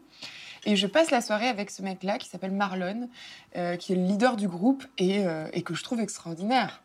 Et, et on discute un petit peu. Et il me dit, mais toi, qu'est-ce que tu fais Euh, Et je lui dis, bah, écoute, je suis en fac d'histoire de l'art, mais il se trouve que je m'ennuie vraiment beaucoup. Et qu'en fait, je réalise euh, ces jours-ci que bah, j'ai pas envie d'y retourner à la rentrée. J'ai vraiment envie de, de faire de la musique parce que j'ai l'impression que c'est ce que je sais le mieux faire, enfin, en tout cas, ce qui me plaît le plus dans ma vie. Et il me dit, euh, ah, bah, c'est intéressant, ça, chante-moi un truc. Je trouve le courage de lui chanter un truc. Et il me dit, ah oui, c'est pas mal, t'as un truc dans les, dans les graves, assez intéressant. Et là, il me prend mon téléphone, il m'écrit son adresse mail. Il me dit, si tu montes à Paris un jour, écris-moi. Et je rentre chez moi après ce séjour à Cannes, et je me dis, je peux pas rester ici. Et je dis à mes parents, je, je- je m'en vais. Je pars à Paris, euh, je prends ma guitare sur le dos, je, euh, je prends un ticket de train et je, et je m'en vais, mais sans plan. Avec euh, des fantasmes? Avec uniquement même des fantasmes. J'étais passionnée par le couple euh, Sartre-Beauvoir. Je me disais, euh, je, vais aller à, je vais aller à Paris et puis je vais écrire au Flore. Je vais, passer mes journées à écrire, machin. Puis très vite, je suis rattrapée euh, par la réalité. Déjà, j'ai pas les moyens de passer la journée à écrire au Flore. Il faut que j'aille travailler chez Zara pour payer mon, mon 10 mètres carrés à euh, 600 euros par mois. Et, et puis aussi, Paris, c'est pas une carte postale, c'est pas une photo de douaneau, c'est quelque chose de beaucoup plus brutal. Pour autant, je suis pas déçue par cette euh, brutalité-là. Au contraire, je, la trouve assez stimulante. Et je vis une drôle de vie. Et je- pour la première fois, je me sens euh, libre et je me dis, ok, tout est possible en fait. Euh, c'est à moi de décider là ce qui va se passer, mais je peux potentiellement tout faire. C'est la première fois de ma vie où je me retrouve dans un contexte où je peux sortir après 20h30, parce que moi je viens d'une un, petit- petite ville dans le sud où en fait les bus s'arrêtaient à 20h30, donc j'avais pas connu en fait de vraiment euh, La vie après 20h30. soirée, de ouais la vie, la vie de la nuit quoi. Et vous pensez jamais à rappeler ce Marlon? Alors, quand je suis arrivée à Paris, euh, j'ai écrit à Marlon et je lui ai dit Coucou, je suis là. Et il me dit Ah, bah ça tombe bien parce que justement, il y a une chanson qui s'appelle It's Time to Wake Up. Et, euh, et pour l'instant, c'est euh, notre, notre chanteuse officielle qui la chante, mais il se trouve qu'elle est un peu trop basse pour elle. Et j'aurais été curieux de voir en fait comment c'était avec, avec ta voix dessus. Et là, je fais un truc trop bizarre, mais qui est très moi c'est que je me mets à paniquer. Et je me dis, mais euh, je serais jamais capable de chanter ce truc. Donc, quand il me propose de venir l'enregistrer en studio, je dis, euh, j'ai une angine. Je suis vraiment désolée, j'ai une angine, je peux peux pas venir, je, je, je- peux pas. Et il me dit, euh, ok, et ben euh, c'est comme tu veux, mais quand ça passera à la radio dans un an, faudra pas venir te plaindre d'avoir loupé l'occasion de ta vie, en gros. Et il me dit ce truc et je réfléchis et je me dis, mais c'est vrai, c'est débile, je suis venue pour ça, enfin, il faut que j'y aille, quoi. Et j'y vais, et c'est la toute première fois de ma vie que j'entends ma voix dans un, dans un casque, dans un studio, et, euh, et que je fais un truc un peu, euh, entre guillemets, euh, professionnel, quoi. Et donc vous jouez pour eux Voilà. Ça commence par un disque, et puis euh, rapidement, ils me disent, on cherche quelqu'un aussi pour la tournée. et vous partez avec eux en tournée en Angleterre. Donc ça fait rêver quand on le dit, mais vous savez jamais où dormir le soir. Non, en fait, on n'a pas. on a une tournée qui est plus ou moins organisée. On sait où on va jouer. En revanche, on ne sait jamais où on va dormir. Il n'y a rien qui est organisé. Il n'y a pas de, il y a pas d'hôtel qui, qui est booké ou quoi que ce soit. On arrive en fait sur scène et on dit euh, chez qui est-ce qu'on peut dormir ce, soir? Est-ce qu'il y a quelqu'un dans, le public? Euh, chez qui on peut dormir? Et on se retrouve heureusement euh, jamais à la rue. Mais bon, euh, j'ai dormi dans des baignoires. Il y a eu des C'est petites, vrai sortes de trucs. Mais pareil, ça aussi, je baignoires? me, sentirais pas le courage de le, de le refaire aujourd'hui. Mais je pense qu'il y avait aussi le fait d'être une c'était une famille, quoi, la femme. Il y avait ce truc-là où, en fait, on était euh, 7-8 sur scène et où c'était parfait pour moi parce que j'aurais jamais pu, à l'âge de 19 ans, euh, supporter l'idée d'être euh, euh, au centre de l'attention sur scène et me dire oh, tous les regards sont braqués sur moi, machin. Alors on vous regarde, c'est au Trianon, Ah avec ouais. ce groupe qui s'appelle La Femme.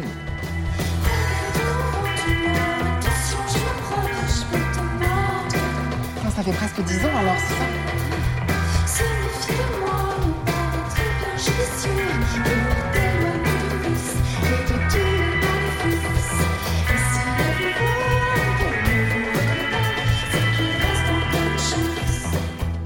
Avec eux, mais vous avez envie de, faire une carrière solo. Ben, en fait, ça s'est passé bizarrement. En fait, j'ai- comme vous le voyez sur ces images-là, euh, je suis extrêmement timide et quand je suis sur scène, je suis un peu mal à l'aise. je sais pas trop me mettre. Et donc, je suis, les premiers temps, je suis très contente d'avoir cette petite place délimitée. Et en fait, ce qui se passe, c'est que je me fais violemment larguer par un jeune homme que j'embrasse, qui s'appelle Charles, s'il nous écoute. Euh, et, euh, et il me largue vraiment comme ça, euh, par, te- par texto même, euh, hyper violemment. Et quand ça se passe, je suis chez mes parents et je m'enferme dans une petite chambre qu'ils ont euh, au sous-sol.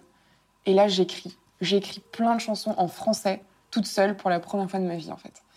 Et donc, c'est pas vraiment que j'ai quitté la femme, mais, mais je me suis rendu compte qu'en fait, si je restais avec eux, j'allais m'enliser dans ce truc de, d'interprète et que j'avais envie de plus, de plus que ça. Et ça, vous faites euh, quoi de ça à ce moment-là? Bah à la base, je sais pas trop quoi en faire, à vrai dire. Je me dis, est-ce que c'est un journal intime, musical, quoi? Mais est-ce que c'est un truc qui n'appartient qu'à moi et qui, et qui doit rester dans l'intimité de ma chambre? Ou est-ce que, au contraire, il faut que je le chante? Et je fais écouter autour de moi, et je me souviens, mon manager de l'époque me dit, euh, ouais, bof, mais en tout cas, je crois en tes qualités d'interprète. C'est quand même hyper dur. Pendant ce temps-là, eux passent à la radio, pas vous. Pas du tout. Ouais. Moi, euh, je suis, je travaille dans une pizzeria. Et je les entends passer à la radio et je me dis, ok, j'ai peut-être fait la pire erreur de ma vie. euh. J'appelle mes parents, je dis, euh, je crois que je veux rentrer. En fait, je crois que j'ai fait n'importe quoi. Et puis, je crois qu'en fait, ça m'allait très bien la fac. Et... alors là, il y a un truc curieux qui se passe parce que moi, quand je suis partie, quand j'avais 19 ans, mes parents m'en ont pas, me l'ont pas interdit, mais euh, ils ont eu très peur. Tellement peur que mon père même a eu du mal à me parler pendant quelques mois. Enfin, il- Vous avez peur de quoi? Ils avaient peur que ça marche pas. Je veux dire, le fait de monter à la capitale, c'est un truc où ça fait peur aux parents parce, que quand ils peuvent pas nous aider, parce qu'ils savent très bien la réalité de la vie là-bas, à quel point c'est cher, à quel point aussi quand on est dans des situations comme ça de précarité, on peut tomber dans la drogue ou j'en sais rien. Ou, euh, Donc ils ont flippé. Et par contre, le moment où je les ai appelés pour leur dire ok là je suis découragée, il faut que je rentre, c'est eux qui m'ont dit non. Non, non, fais pas ça. Là, ça fait quelques années que tu te bats, c'est pas le moment d'abandonner. C'est drôle, hein, ce Mm, truc. Comme s'ils avaient senti que, que, que j'étais vraiment à, à peu de choses d'y arriver. C'est dans cette période-là où c'est Raphaël qui propose de jouer pour lui? Alors ça, c'est dément aussi. C'est que du coup, bon, euh, je me suis quand même fait, euh, entre guillemets, un petit nom euh, dans, dans le milieu des musiciens, tout ça, parce que ben, j'ai fait des promos avec eux, des trucs des radios, France Inter, on, on- se connaît un peu les uns les autres. Et il y a Raphaël qui fait cet album magnifique qui s'appelle Somnambule, qui est finalement un album qui est pas mal centré autour de, de l'enfance, de, de la naïveté. Et il prépare une très belle tournée avec de très bons musiciens, mais il a envie finalement que euh, cette naïveté-là euh, soit incarnée par quelqu'un. Et, euh, et quand il en parle aux musiciens en disant Est-ce que vous connaîtriez pas quelqu'un qui sait jouer un peu de tout, mais pas très bien, et puis qui est musicien, mais pas, pas technique Tout le monde donne mon nom. Je sais pas comment le prendre. Et on se retrouve à, on se retrouve à dîner ensemble. Et je me souviens qu'il me fait même pas passer d'audition, rien. Il me dit Bon, bah, viens demain, on répète. euh, je suis sûre que ça va le faire, en gros, quoi. C'est vrai qu'on a plus parlé de bouquins que, euh, que de musique. Et, et que c'était super. Et que j'étais toute stressée de. C'était la première fois que je rencontrais un musicien comme ça, euh, connu. euh, J'avais super peur. En tout cas, c'est incroyable parce que là aussi, c'est un point commun. Au moment où vous pensez Ouais, que c'est vous ça, n'avez pas de talent, pensé à ça Ouais. aussi. on verra ça demain. Au moment où vous pensez vraiment que c'est foutu, vous pensez arrêter d'écrire? Il va vous arriver quelque chose de, de- de- énorme, de, un peu hors norme. Et, euh, et, et Clara, vous dites, euh, c'est au moment où je voulais abandonner en fait. Totalement. Pardon, je m'apprêtais à manger un petit peu de saumon. Ça vous ennuie pas Et, et ce que j'ai aimé là dans ce que tu as dit, c'est vraiment que ça s'est fait euh, bah, très simplement en fait, comme si tu ne voulais pas euh, défoncer les portes. Moi, j'ai jamais Tu voulu vois brusquer les choses en tout Ouais, cas. c'est ça. que- Et tu sais quoi, je crois que j'aurais pas eu le caractère de toute façon pour que les choses m'arrivent trop vite. Est-ce que ça vous dirait d'aller dehors au coin du feu, Oui. au coin du bras zéro, et d'écouter Clara si vous voulez bien nous chanter une petite chanson Oui. avec la guitare? Est-ce que tu chantes, euh, Clara?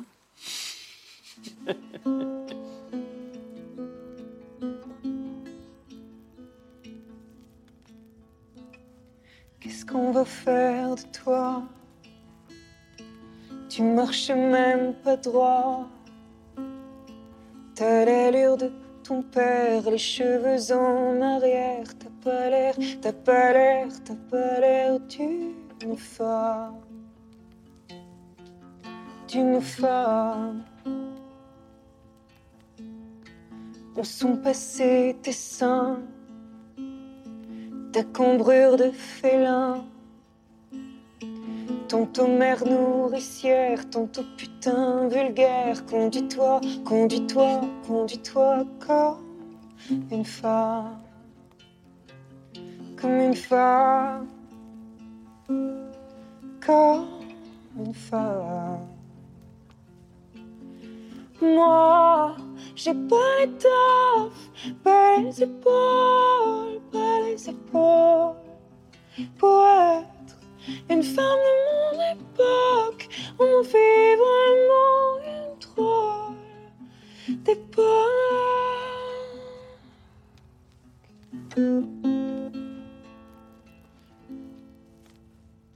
Ouais, c'est un petit extrait parce que je suis timide. Non, c'est magnifique. Parce que j'ai mal. Bravo, c'est magnifique. Non, Non, mais bah là- Clara, Bon, C'est sublime. C'est magnifique. C'est magnifique.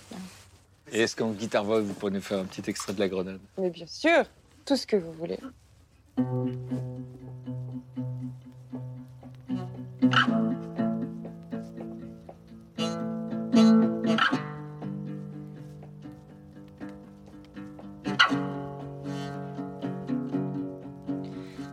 toi, qu'est-ce que tu regardes? Ben, T'as jamais vu une femme qui se bat. Suis-moi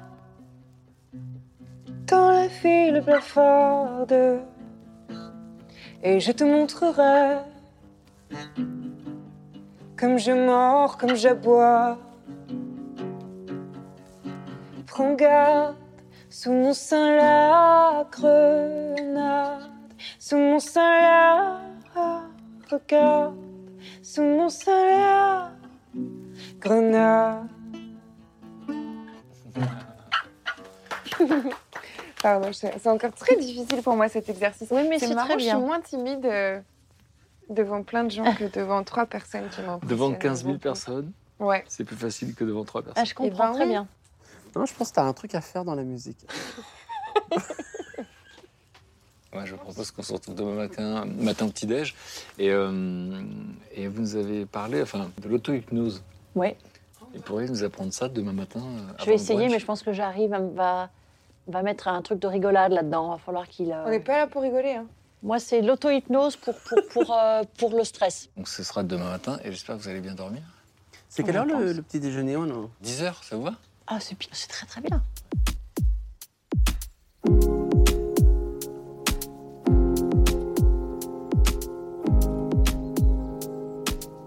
Est-ce que vous avez bien dormi? Très très bien dormi.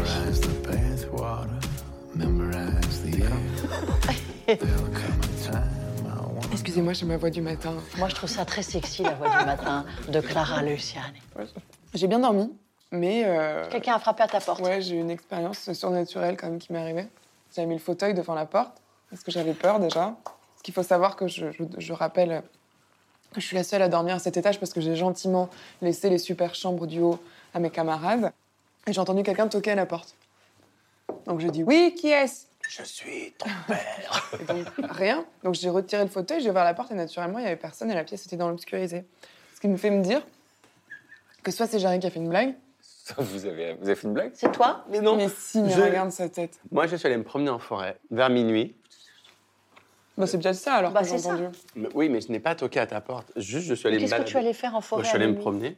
Bon, tout ça est très suspect. Oui, Mais t'as fait quoi pour t'endormir? Je, je balance, hein. Parce que c'est tellement mignon. Mais j'ai regardé des vidéos de votre chienne. oui c'est peut-être la chaîne qui a toqué. Alors l'auto-hypnose, Ouais. il y aura en parler. Ça sert à quoi? Et euh, est-ce qu'on peut apprendre comme ça? Alors, d'abord, il y a hypnose et hypnose. Donc, il y a l'hypnose euh, qui est peut-être faite spectacle, hein, qui est quelque chose de très voilà, spectaculaire et rigolo. Puis il y a l'hypnose pour nous, pour nous aider à aller mieux, pour gérer notre stress. Et moi, j'ai appris l'auto-hypnose.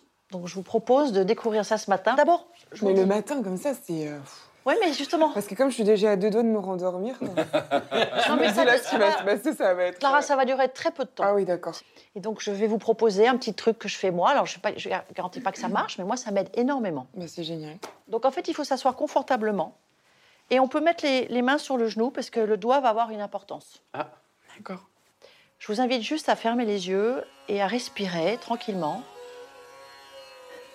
Et invoquer une image qui vous fait du bien, qui est très personnelle et qui vous aide. Maintenant, avec votre index, vous allez juste appuyer sur votre cuisse assez fort. Et ce petit geste va vous aider simplement à fixer cette image devant vos yeux. Et ça devrait vous juste vous aider dans la minute. Voilà, c'est tout. Maintenant, je vais vous demander d'ouvrir les yeux doucement. Et vous devriez me dire que vous vous sentez un tout petit peu mieux ou moins stressé. C'est super. Alors évidemment, il faut l'exercer, il faut le faire souvent. Et moi, il y a une dame qui est venue effectivement m'hypnotiser euh, Et ça avait marché ou pas d'une séance euh, chez le dentiste. Ouais, tout à fait. D'accord. Elle avait une voix géniale, je me rappelle vraiment. La voix est très importante. guidé par sa voix. Vous pourriez prêter votre voix. Oui, à c'est vrai que- d'hypnose et tout ça. Je déteste entendre ma voix, surtout, c'est horrible. Attendez, il y, y y a des fois 20 000 personnes qui viennent vous voir euh, pour écouter votre voix et vous vous la Très gentil détestez. de leur part. Mais tu veux dire quand tu chantes ou quand tu parles? Quand j'entends ma voix euh, à la télé ou un truc comme ça, mais j'ai envie de me tarter, quoi. C'est violent. Oui, c'est vrai, c'est pas bien. hein. Je vous ai dit que j'avais des trucs à, à régler avec euh, la violence envers moi-même. Moi, je vous propose qu'on aille faire un petit brunch dans le jardin. Ah, c'est pas mal. Ça vous va fait pas trop froid Non, qu'il faut qu'on prenne notre manteau Avec une petite laine, oui. Une petite laine Allez. Daydream. I fell asleep amid the flowers for a couple of hours on a beautiful day. Daydream, I dream of you amid the flowers.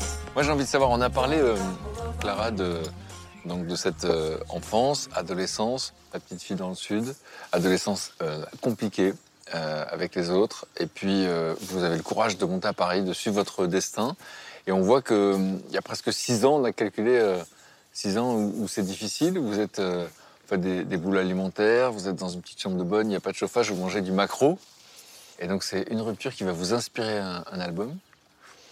Et, euh, et donc vous faites quoi cet album? À quel moment? Parce que je crois que ça n'a pas marché tout de suite, en fait. J'ai d'abord fait un, un EP, donc un petit disque de cinq chansons, euh, très très sombre, euh, limite gothique.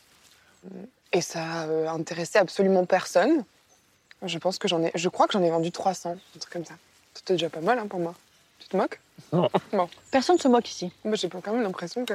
Je te regarde Non, avec mais- tellement d'amour, c'est Ah, tout ça. Oui, oui, oui, ça se voit d'ailleurs. Ah, je confonds. Je te jure, je suis pas. Et, euh, et après ça, j'ai fait mon premier album, avec La Grenade notamment. Et on a décidé que ce serait le premier euh, single de ce disque-là. Et encore une fois, euh, un disque et une chanson sortie un peu dans l'indifférence générale, quoi. Mais ça me contrariait pas plus que ça. Je me disais, bon, bah voilà, c'est le destin de cette chanson-là, elle restera un peu euh, secondaire, quoi. Et, euh, et puis, euh, à un moment donné, je sais pas ce qui s'est passé. Euh, c'est devenu vraiment une des chansons les plus jouées à la radio, euh, un des clips les plus regardés, sans raison en fait. Il y a eu euh, les victoires de la musique, où j'ai chanté cette chanson-là aussi, et ça lui a encore plus donné d'écho, je pense. Et ma vie a basculé du jour au lendemain. Et bah, regardez dans le récit, euh, ça c'est de la première victoire de la musique. Mhm. La victoire est remise à Clara Luciani. Clara Luciani, une basse qui pulse, des paroles qui percutent, des mélodies qui restent collées dans la tête. Victorieuse dans la catégorie révélation scène. Moi, j'avais la goutte au nez, hein, comme toujours. c'est bien. C'est ce qui rend le truc vrai. Merci.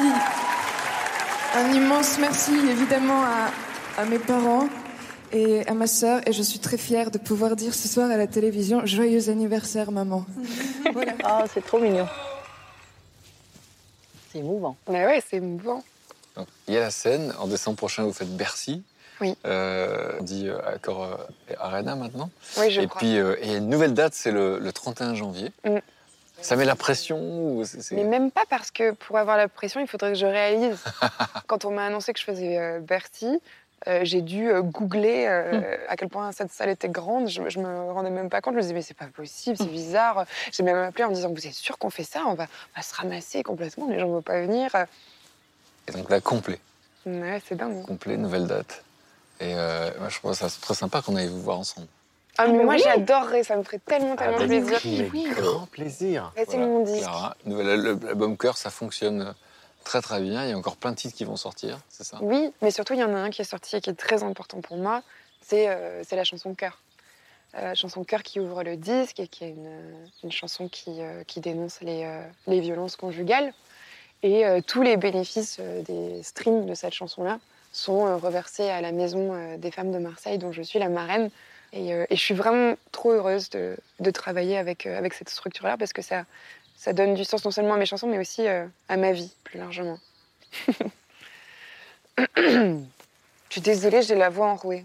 On adore votre voix. Vous avez Oui, ah, mais là, fan. En fait, on est impatient que vous voyez comme on vous voit et que vous entendiez comme on vous entend. Mm. Et euh, Tatiana, on racontait hier soir qu'il y a un moment où vraiment vous dites bon ben voilà, j'ai pas de talent, ça fonctionne pas. Et alors, euh, c'est quoi l'étincelle de Elle s'appelait Sarah? Parce que vous rencontrez une éditrice pour un autre livre au départ. En fait, tous mes livres s'intéressent de très près au, au lieu. En fait, pour moi, euh, voilà, même un endroit comme ça, des choses que je capte. Ce ne sont pas des fantômes, euh, c'est plutôt une, euh, une vraie mémoire des murs. Et j'avais écrit un, un livre très angoissant qui s'appelait La mémoire des murs, justement. Et pour les besoins de ce livre, à un moment, je me suis intéressée à la rafle du Veldiv et je me rends compte que je ne connais pas le rôle de la police française dans cette rafle, le nombre d'enfants français raflés dans cette rafle. Et puis tout d'un coup, c'est imposé, euh, en anglais en plus, alors que j'écrivais en français depuis un certain temps, une double histoire. Une journaliste américaine à qui on demande d'écrire un article sur les 60 ans de la commémoration de la rafle du Veldiv en 2002. Et puis, j'ai la double histoire, cette petite fille, Sarah Starzinski, 10 ans, qui est raflée un matin, le 16 juillet 42. Et plus je m'enfonce dans ce livre, plus je suis absolument euh, remuée, horrifiée par tout ce que j'ai appris. Donc j'écris ce livre dans une sorte de rage, de colère, de désespoir et de, de passion. Et là, il se passe quelque chose d'assez déprimant. Je donne ce livre, donc écrit en anglais, à mon éditeur de l'époque, et qui me dit euh, Bon, écoute, Tatiana, euh, ce genre de livre ne va intéresser personne. Bon, je me dis Je ne vais pas me démonter, je vais essayer de le faire publier ailleurs. Et là, j'allais de refus en refus en refus. J'ai déposé les armes. Et j'ai dit Je vais arrêter d'écrire. Et là, on me demande d'aller interviewer pour le magazine Elle une certaine Héloïse d'Ormesson, qui venait de créer sa maison d'édition. Je la trouve sympathique, on s'entend bien. Et puis, euh, l'article sort. Elle m'invite pour me remercier. Et puis, arrive à la fin de ce déjeuner Gilles Cohen-Solal. C'est son compagnon, c'est une espèce de sorte de Gainsbourg de l'édition, un type, euh, voilà, avec un appert à la Colombo, une voix comme ça. Et j'étais en train de dire à Héloïse d'Ormesson à ce moment-là que j'essayais de faire publier un livre dont personne ne voulait. Et elle, ça l'intéressait pas plus que ça non plus. Il dit, moi, ça m'intéresse. Et là, je pense que ni Héloïse, ni Gilles, ni moi n'avions pu un instant imaginer ce qu'allait se produire. Héloïse fait traduire ce texte dans, plusieurs langues. euh, Et elle m'appelle, elle me dit voilà, on a l'Espagne qui l'a acheté, on a le Portugal, on a la Grèce, on a. Et ce livre avait sa vie à lui, grandissait tout seul. Donc, pour aller vite, euh, ce livre nous a dépassés en fait. euh, Et on va écouter l'éditrice, Héloïse. évidemment, qui, euh, qui est plutôt fière. Bonjour Simone, Germaine Calling. Est-ce que tu te serais imaginé, lors de notre déjeuner en, le 2 décembre 2005, l'extraordinaire Ça fait le 2 histoire que nous allions euh, connaître et vivre ensemble grâce à... Elle s'appelait Sarah. Euh, avec ses 11 millions de lecteurs dans le monde, euh, ses 165 semaines sur la liste du New York Times, cette adaptation euh, au cinéma qui sera présentée jusqu'à Hollywood, euh, ce livre qui te hissera dans les cinq premières euh, places du palmarès des auteurs les plus lus en Europe. Enfin, une, une euh, aventure euh, magique et fabuleuse euh, qui a donné naissance à une amitié non moins magique et fabuleuse, amitié professionnelle, professionnelle, amitié. Je t'embrasse, Héloïse. Ah, c'est touchant. C'est trop mignon. Ouais. Mais vous savez ce que je voulais montrer avant de parler de la suite? Oui. C'est quand, quand, quand le film se tourne. Donc d'abord, il y avait beaucoup de propositions aux États-Unis. Vous avez accepté les propositions d'un réalisateur français. Euh, Gilles Paquet-Brader. Et, euh, et alors vous vous retrouvez figurante sur tournage. Oui, Et vous êtes à côté de vos personnages. oui, ça c'est fou, c'est moi. Voilà, dans la lumière.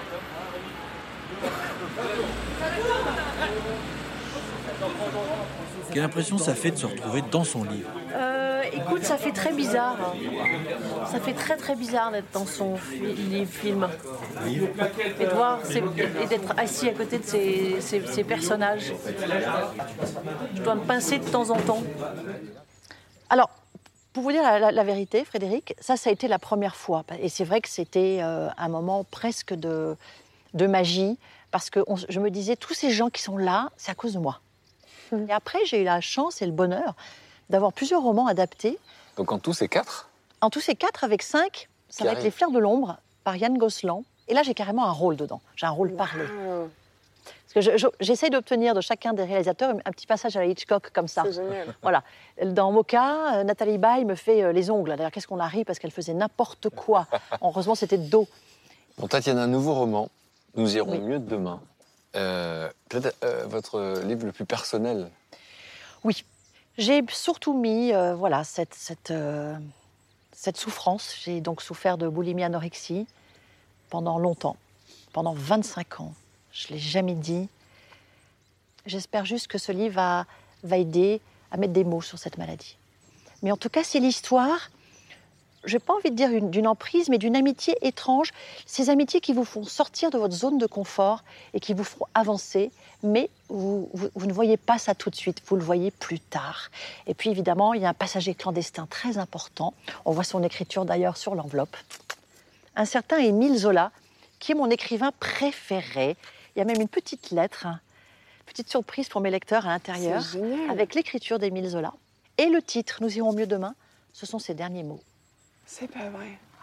Nous irons mieux demain. Tatiana. Euh, Peut-être, euh, avant d'écouter Jarry, un mot sur Tatiana euh, que vous avez découvert pendant ce week-end? Moi, ce que j'aime encore plus là depuis hier, c'est que derrière cette, euh, derrière cette femme aux cheveux blancs, il y a euh, plein d'autres femmes. J'aime profondément les parcours des gens et je trouve que ton parcours, comme celui de Clara, euh, il fait du bien dans un moment où on a l'impression que tout est euh, trahison, obscurantisme et euh, il y a beaucoup de poésie, d'amour et il y a quelque chose de très maternant dans vos deux histoires que j'aime énormément. Donc tu me donnes de l'espoir. Ah, c'est très touchant. Merci, Clara, Ça me touche comment vous beaucoup. voyez euh, Tatiana depuis que vous l'avez Ah, rencontrée pour la première fois Euh, Depuis la barque Depuis la barque, bah non, mais moi j'adore, euh, comme le disait Jarry, le fait que tu sois si euh, pluriel. Enfin, t'étais plein de, de femmes à la fois, ça c'est vrai. Bah, il y a quelque chose de punk encore en toi, en fait. Je pense. T'as décidé de ne pas décider, en fait, d'être euh, plein de choses qu'on pourrait juger contradictoires. Et c'est, c'est magnifique, cette liberté. Et je sais pas, je te trouve merveilleuse. Je pense que je pourrais rester de toute façon un mois de plus dans cette maison sans, euh, sans m'ennuyer avec vous, parce que vous avez des personnalités tellement riches. Merci, Clara. Euh, soir, on a parlé de Didier Bourdon, qui vous a encouragé à écrire. Et vous parlez, on l'a vu, hein, de, choses qui vous ont fait souffrir dans votre enfance, qu'il y avait des moqueries. Bah, cette fois, je vais, monter sur scène et, je vais faire la majorette, qui va devenir une signature. C'est-à-dire, d'un seul coup, les gens vont rire de ça. Et finalement, il a fallu combien de temps avant que vous fassiez votre premier Olympia? Cinq ans. Parce que quand j'écris les majorettes, d'abord, je suis très surpris que ça fasse autant rire les gens. Mais à l'époque, j'ai aucun euh, producteur qui s'intéresse à moi. Les gens me disaient tout le temps, ça remplira pas, ça remplira pas. Faudrait que tu te calmes, faudrait que t'en fasses moins, c'est trop. Et plus on me disait ça, et plus je disais, bah, je vais en faire plus. C'est vrai? Mais oui, parce Vous que. auriez pu écouter les non, parce professionnels de la je- profession. Je, je- je n'aime pas. Je crois que personne ne sait. Et comme moi, je, je- je découvrais quelque chose de moi qui m'amenait énormément de liberté, je ne pouvais pas laisser quelqu'un me priver de cette liberté. Et puis un jour, j'ai rencontré quelqu'un euh, qui m'a pas du tout tenu ses propos, euh, qui m'a dit Qu'est-ce que tu as envie de faire? Je dis bah, J'aimerais bien euh, faire au moins un spectacle, de... parce que j'ai des choses à dire, j'ai des choses à exprimer. Et, euh, et- et on a loué un tout petit lieu de 80 places. Et euh, le bouche à oreille a marché tout de suite.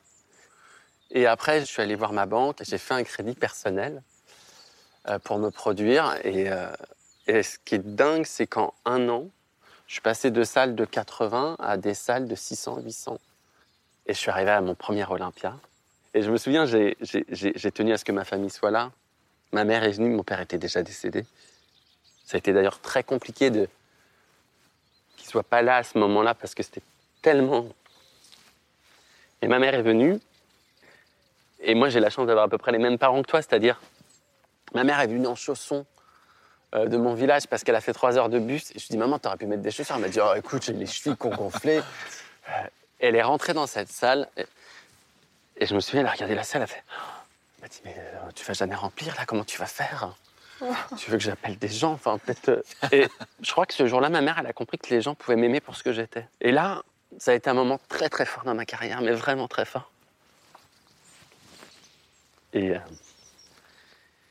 et ça, a- c'est venu complètement m'apaiser, en fait. Il y a eu un avant et après un Olympia. Après, c'est venu même m'apaiser artistiquement. C'est c'est venu m'apaiser en tant que- qu'humain.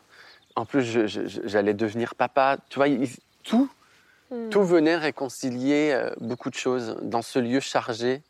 Et ce jour-là, je me suis dit, ben, j'ai peut-être le droit d'être un artiste. Et, euh, et vous dites, c'est la période où je deviens papa. Là aussi, c'est Ouais. quelque chose que vous pensiez ne pas, que ça se produirait pas, en fait. C'est-à-dire que vous réalisez dans le même temps ça va être compliqué. Ce rêve. Ouais, ça va être très compliqué, putain. D'abord, ce qui me manque. Bon, alors, j'arrive, enfin. Euh, moi, je suis né pour être papa. Et, euh, et quand j'ai découvert cette homosexualité, j'ai dû euh, enterrer cette paternité. Mais j'ai dû l'enterrer de manière euh, extrêmement violente. C'était une telle injustice. Je ne sais pas si vous avez déjà vécu une injustice à ce point de me dire je ne peux pas être quelque chose parce que la vie, elle a choisi un autre parcours pour moi. Et puis un jour, j'ai rencontré un couple homosexuel qui, qui m'a dit qu'ils avaient fait une GPA aux États-Unis pour être papa.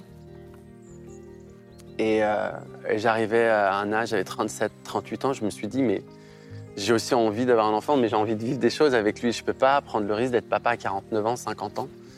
Et c'est pour ça que je me suis tourné euh, vers la GPA, et jusqu'au jour où j'ai reçu cet appel, et qu'on m'a dit, euh, vous allez être papa.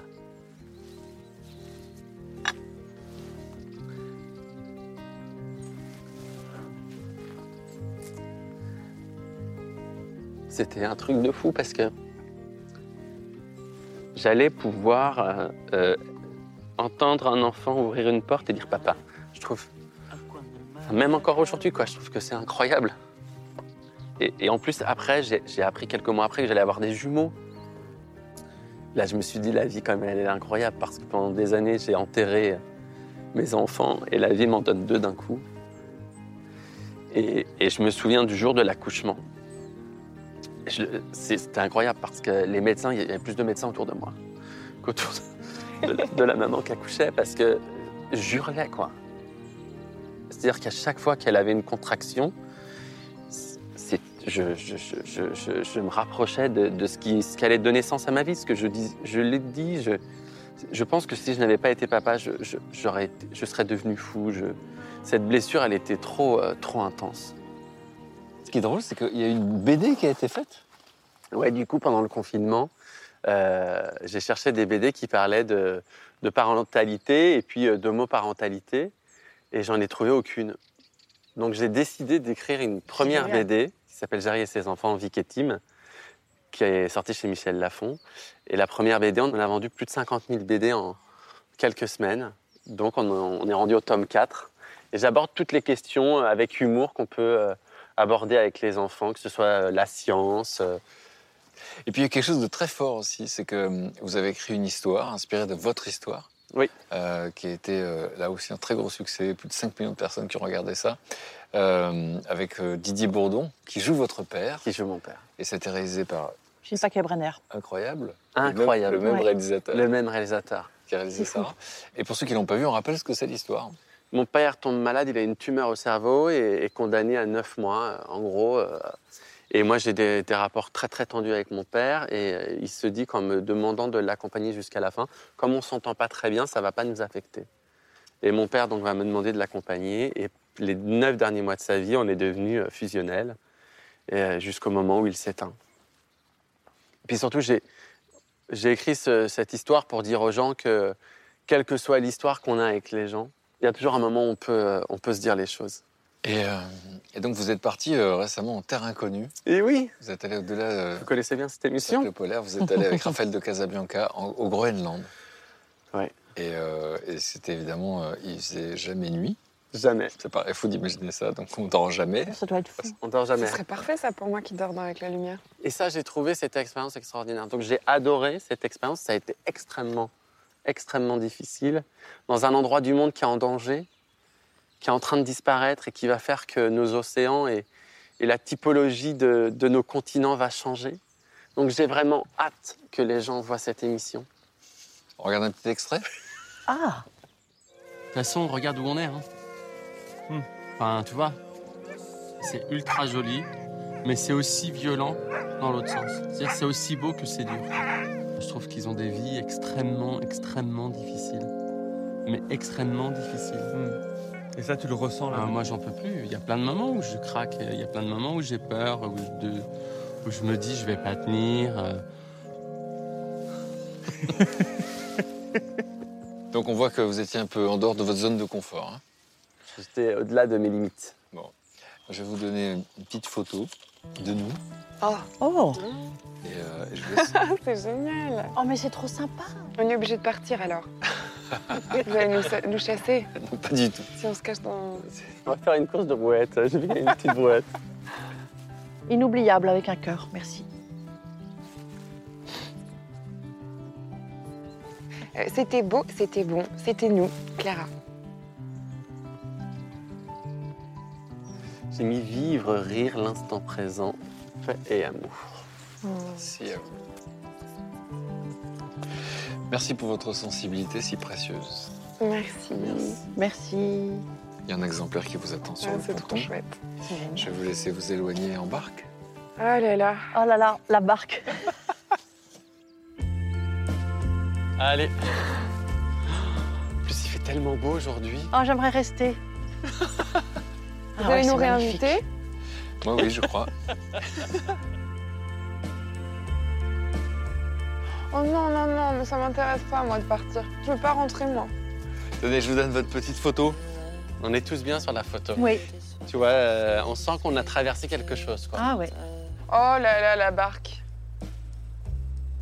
Est-ce qu'il y a des invités qui sont tombés à l'eau? Pareil que personne encore. C'est vrai? Bougez pas. Merci beaucoup. Merci, hein, on n'a pas envie de partir. C'était un plaisir de vous avoir. C'était plus qu'un plaisir.